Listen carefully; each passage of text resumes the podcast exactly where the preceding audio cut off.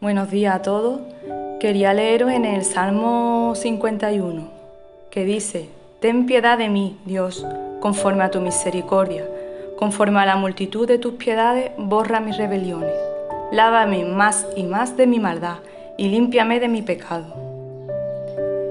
Quería hablaros en este día sobre cómo afrontamos nuestros fallos, nuestros pecados, los errores y no sé cómo tú lo haces, porque es verdad que cada uno lo lleva de una manera diferente.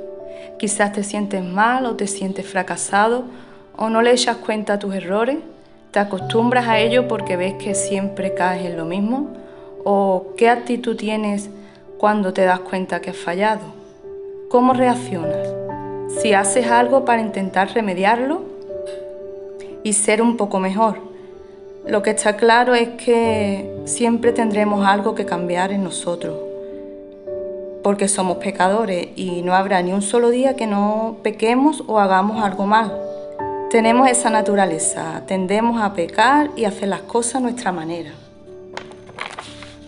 El apóstol Pablo lo decía, que no hacía lo que él quería hacer, sino lo que detestaba, eso hacía, porque era el pecado que estaba en él y decía, miserable de mí, ¿quién me librará de este cuerpo de muerte? Y es así, nuestra carne nos incita y nos lleva a pecar todo el tiempo. Pero gracias a Dios y a su Espíritu Santo que está en nosotros, porque Él nos ha librado de la muerte y del pecado y ahora le pertenecemos a Él. Por lo tanto, nuestras vidas no pueden estar determinadas por la carnalidad, sino por, por el Espíritu de Dios que mora en nosotros. Es por eso que si fallamos o pecamos no podemos permanecer durante mucho tiempo así, sino que debemos de cuidarnos y lo más pronto posible, cuando te das cuenta que has caído, ir al Señor reconociendo tus errores y humillarte ante Él. Muchos hombres de Dios fracasaron en sus vidas y eran hombres que amaban a Dios y le servían con toda su vida. Se entregaron para vivir para Él y Dios los usó grandemente. Podemos ver a David, a Pedro, Jonás, Sansón y, y muchos más que tenemos en la Biblia. Sabemos que Dios siempre estará dispuesto para perdonar, para perdonarnos si nos arrepentimos de verdad.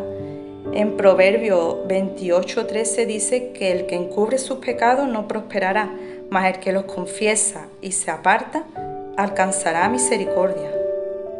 Y puede ser que llevemos a simple vista una vida recta y agradable delante de los demás, pero en el fondo sabemos cuáles son nuestras debilidades, aquellas que nos hacen caer y desviarnos de lo que el Señor quiere para nosotros.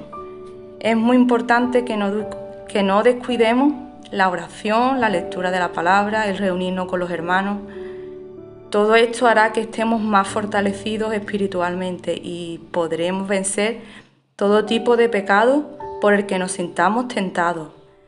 Dios nos dio la victoria sobre el pecado a través de su Hijo Jesucristo y nos dará la fuerza necesaria para vencerlo. Si en nosotros está el querer agradarle y serle fiel. En, en Hebreos 4, 4, 15 nos dice que no tenemos un sumo sacerdote que no pueda compadecerse de nuestras debilidades, sino uno que fue tentado en todo, según nuestra semejanza, pero sin pecado. Acerquémonos pues confiadamente al trono de la gracia, para alcanzar misericordia y hallar gracia para el oportuno socorro. Vayamos continuamente al trono de la gracia, para que Dios pueda perdonarnos y fortalecernos para llevar esa vida santa a la que Él nos ha llamado. Espero que esta palabra sea de bendición para tu vida y que el Señor te bendiga.